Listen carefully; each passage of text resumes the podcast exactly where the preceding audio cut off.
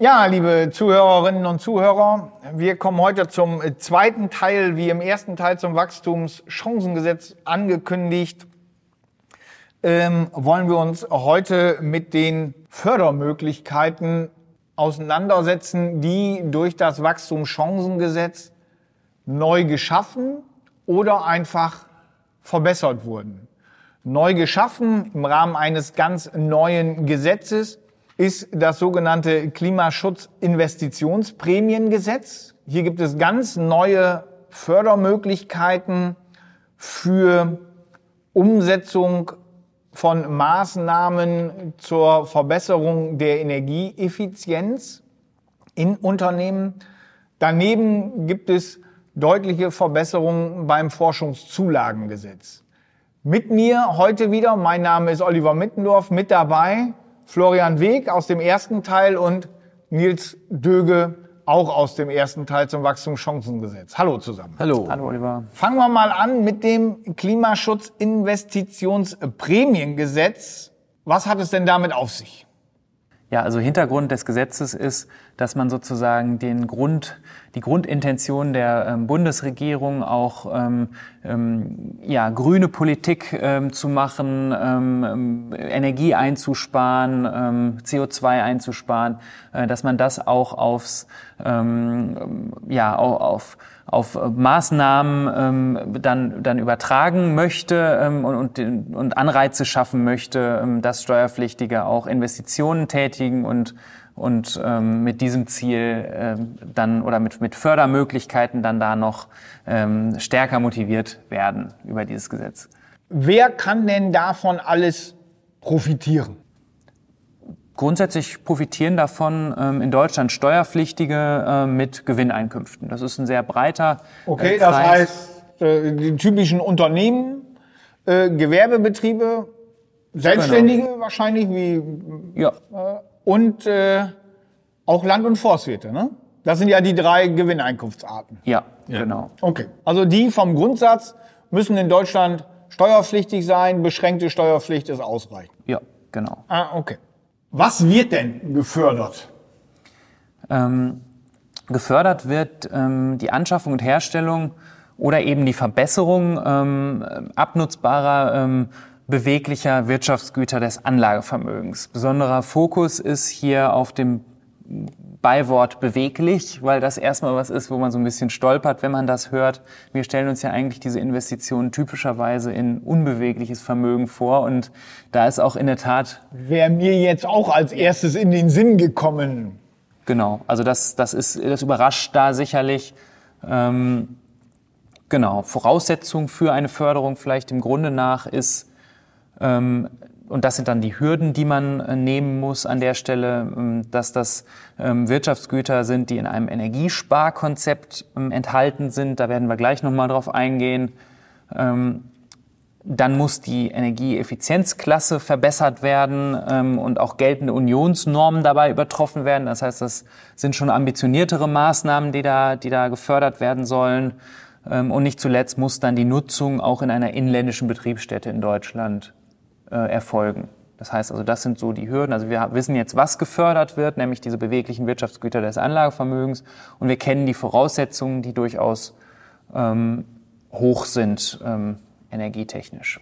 Energietechnisch, das heißt aber, ich muss mir mich damit auseinandersetzen, für mein Unternehmen ein Einsparkonzept erstellen, wo ich dann sage, dieses Einsparkonzept, Energieeinsparkonzept, das erfordert folgende Investitionen in bewegliche Wirtschaftsgüter und äh, führt zu einer entsprechenden Verbesserung. Da müsste ich die aufführen. Ne? Also wenn man sich das so anschaut, überlegt man erstmal, was ist denn das jetzt so konkret? Und dann äh, denkt man so, naja, so Abwärme nutzen, Wärme mehrfach nutzen, Verbrauchsoptimierungen und solche Dinge, die dann im Prinzip über den Standard gehen. Das ist wohl auch gemeint, ja, aber da hat man ja vorhin schon festgestellt, häufig macht man das ja auch an Gebäuden, dass man da vielleicht mit den beweglichen Wirtschaftsgütern Schwierigkeiten kriegt. Wobei ausdrücklich ausgenommen von der Förderung sind ja gerade Kraft-Wärme-Kopplungen. Ja.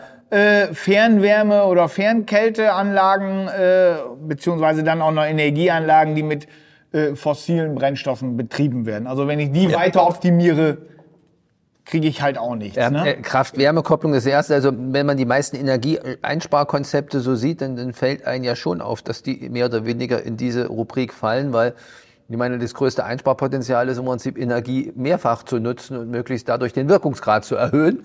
Ja, mal sehen, was ist, aber werden wir ja gleich sehen, was da noch für Voraussetzungen dranhängen, äh, wie das alles so funktioniert. Da kommen dann die nächsten Fragen. So, und dieses Einsparkonzept muss ich zusammen mit einem Energieberater Genau. entwickelt haben. Ich sage es jetzt mal ganz äh, kurz. Ne? Da gibt's ja noch wieder spezielle Anforderungen, welches Modul am Energie, aber ich brauche einen Energieberater. Ich glaube, das ist schon ganz wichtig. Also man braucht ein Energiekonzept, ja, und da sind ja schon die die erste Frage, das ist jetzt zwar alles im Steuergesetz angesiedelt, aber es ist nicht vornehmlich steuerlich, sondern es ist eigentlich erstmal eine Frage der Energieberatung, ob ich dort hineinkomme oder nicht. Okay. Jetzt weiß ich was, äh, was die Voraussetzungen, ja? Man müsste da an der Stelle noch ergänzen, und, und das ist, glaube ich, eine wichtige Ergänzung. Ähm, es, man kann auch äh, einen E- Energiemanager ähm, äh, m, verwenden, weil dieser Energieberater ist genau, genau das, was ihr, ähm, glaube ich, worauf ihr auch hinaus wollt. Es gibt halt nur sehr wenige Energieberater, die dann so zertifiziert sind in Deutschland und die Gefahr ist natürlich, dass dann ein Red Race entsteht, jetzt in diesem begrenzten Förderzeitraum diese Energieberater zu bekommen. Da sagt aber das Gesetz hier, ähm, schriftliche Bestätigung des Energieberaters oder des eigenen Energiemanagers. Also das wäre der Angestellte. Mit dessen Hilfe das Energieberater bei mir, nach meiner genau und ich, ja und Das ich glaube, das auch. wird noch Ich mal brauche keinen interessant. Genau für größere Unternehmen, die Gut. dann halt so einen Energiemanager haben, der Mhm. könnte auch noch mal interessant werden jetzt. Okay, jetzt habe ich mein Energiekonzept. Wann darf ich denn anschaffen etc.? Was ist der Förderzeitraum? Das ist noch kursiv vermerkt, ja. Ab 31. Dezember soll es wohl losgehen. Wäre wohl der früheste Tag. Und dann muss ich das Ganze umsetzen bis. Zum 1. Januar 2030. Genau. Das Also wurde jetzt verlängert. Ja. Okay, bis 2030 ist schon ein gewisser Zeitraum, aber man wundert sich, wie schnell man dann da ist.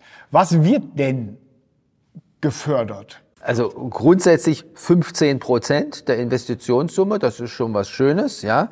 Man hat noch weitere äh, Dinge, nämlich dass die Höchstförderung begrenzt ist oder die, die, die höchste, die Bemessungsgrundlage 200 Millionen, also maximal 30 Millionen kriege ich dann gefördert als Fördersumme.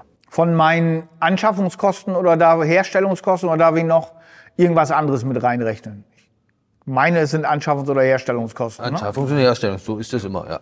Also ist es der Höhe nach, ist es natürlich schon was, wo man sich mit beschäftigen muss, weil einfach die Förderhöhe wirklich sehr, sehr hoch ist. Wie behandle ich das Ganze ertragsteuerlich dann, wenn jetzt die 15 Prozent, nehmen wir mal, natürlich gehen wir gleich in die Vollen mit den 200 Millionen, ich kriege 30 Millionen Förderung. Was mache ich mit den 30? Ist das steuerpflichtiger Ertrag? Das mindert das Abschreibungsvolumen. Ähm, Volumen. Also verrechne ich ganz normal, wie man es sonst auch kennt, äh, gegen die Anschaffungs- oder Herstellungskosten. Wie läuft das? Muss ich einen Antrag stellen? Gibt es wahrscheinlich Vordrucke, ne? Also das ist jetzt ein sehr, sehr interessanter äh, Gesichtspunkt, über den wir gestern auch äh, bei der Steuerfachtagung gesprochen haben. Es wird ja jetzt was ganz Besonderes gemacht. Das Steuerrecht wird herangezogen für eine Investitionsförderung in Klimaschutzinvestitionen. Finanzbeamte sind vielleicht nicht unbedingt in der Lage zu beurteilen, ob die Voraussetzungen erfüllt sind oder nicht, so wie wir als Steuerberater das in der Regel nicht sind. Jetzt hat man im Prinzip die Finanzämter genommen, um dies zu berücksichtigen. Früher haben das ja andere Behörden gemacht. Also das heißt, den Antrag stelle ich beim Finanzamt, Genau. Nicht bei irgendeiner Umweltbehörde oder so. Nicht bei einer Umweltbehörde oder wie wir es bisher kannten, KfW, BAFA, die ja auch ein gewisses Know-how aufgebaut haben, haben wir komplett in die Finanzämter hinein verlagert. Und wenn man dann noch sieht, dass der eigene Energiemanager oder ein Energieberater nach gewissen Zertifizierungen das machen kann, da stellt sich dann schon die Frage des Vollzuges, wie das dann in Betriebsprüfungen geprüft wird. Also das ist absolutes Neuland, was bestritten wird. Und da bin ich mal offen gesagt gespannt, wie man das administrativ hinbekommt. Wir kennen das schon so ein bisschen, nämlich bei privaten äh, Investition 35c ESTG, da ist das so ähnlich, dass man da auch 20 Prozent abziehen kann. und das Finanzamt eigentlich gar nicht so richtig überprüfen kann, was gemacht wurde. Da muss man dann so eine Fachunternehmererklärung abgeben. Das ist so ähnlich wie hier, ja, in der Systematik. Bin mal gespannt, wie da eigentlich dann der Bund damit umgeht, das zu überprüfen, ob alle Fördervoraussetzungen erfüllt sind. Natürlich ist alles wieder strafbewehrt, aber naja, das ist vielleicht nicht das Entscheidende, dass man falsche Anträge oder falsche Bescheinigungen unter Strafe stellt, sondern dass man auch effektiv prüft, ob die Voraussetzungen erfüllt sind. Denn wenn man Paragraph 2 sieht, man muss mehr als den bisherigen Unionsnormen gemacht haben, bin ich gespannt. Jetzt haben wir gehört, es gibt eine Mindest, also eine maximale Bemessungsgrundlage von 200 Millionen Euro. Äh, gibt es auch eine Mindestbemessungsgrundlage? Wird es wahrscheinlich geben, weil äh, für 50 Euro Anschaffung, wenn es dann sowas geben würde, lohnt sich der ganze Aufwand wahrscheinlich nicht. Ne? Genau, also das ist äh, je begünstigter Investition sind das 5.000 Euro insgesamt, ähm, spricht das Gesetz da im Paragraph 5 an anderer Stelle von 10.000 Euro, sodass man ähm, dann im Gesamtpaket von, von 10.000 Euro äh, Mindestinvestitionsvolumen ähm, über mehrere über zwei Anträge dann halt ähm, sprechen müsste. Ja. Okay, das heißt also, ich müsste sagen, mindestens das Wirtschaftsgut, was ich anschaffe, muss Mindestanschaffungskosten von 5000 haben. Ich muss aber zwei anschaffen, äh, weil ich dann die äh, äh, Investitionsprämie, eine Bemessungsgrundlage von 10.000 Euro mindestens benötige. Wie oft kann ich so einen Antrag stellen? Ähm, bis zu vier Anträge ähm, kann ich bis, ähm, das sagt okay. das Gesetz, ähm, jeder Anspruchsberechtigte kann nach dem 31. Dezember 24 und vor 1. Januar 32 maximal vier Anträge okay. stellen. Ne? Also das. Gut. Ja, ich glaube, das war's zu dem Gesetz. Machen wir jetzt nochmal einen Schwenk zu dem anderen äh, Gesetz der Forschungs- oder den Veränderungen oder Verbesserungen beim Forschungszulagengesetz. Was tut sich da? Genau, also da war es ja ähm, bislang so vielleicht noch mal äh, kurz rekapitulieren. Wir haben ja ähm, unsere Forschungsprojekte, die wir erstmal identifizieren mussten. Dann mussten wir zu einer Bescheinigungsstelle gehen, äh, uns da eine äh, Bescheinigung der Förderfähigkeit erstmal besorgen für unser Forschungsprojekt. Ähm, und dann ähm, konnten wir sozusagen ähm, 25 Prozent ähm, einer Bemessungsgrundlage von maximal vier Millionen, also sprich bis zu eine Million uns im Rahmen dieser Forschungszulage dann ähm, auf die Steuer zurückholen. Das war bislang die Rechtslage und da hat sich jetzt ähm, dieses Gesetz wurde erweitert und noch attraktiver gestaltet, kann man, denke ich, so zusammenfassen. Ähm, mhm. Konkret ist es so, dass ähm, dem Grunde nach ähm, neben den, ähm, also bislang wurden insbesondere Arbeitslöhne, darunter fallen auch Gesellschafter, ähm, Eigenleistungen. Vielleicht bei mir, weil du gerade drin warst, bevor wir äh, dazu kommen, was ich alles reingehen. Also die, die Grenze, so habe ich es jetzt verstanden, aktuell vier Millionen. Bemessungsgrundlage. Bemessungsgrundlage ist ja mal durch, glaube ich, Steuerhilfegesetz zu Corona-Zeiten äh, äh, erhöht worden, schon mal von zwei auf vier Millionen.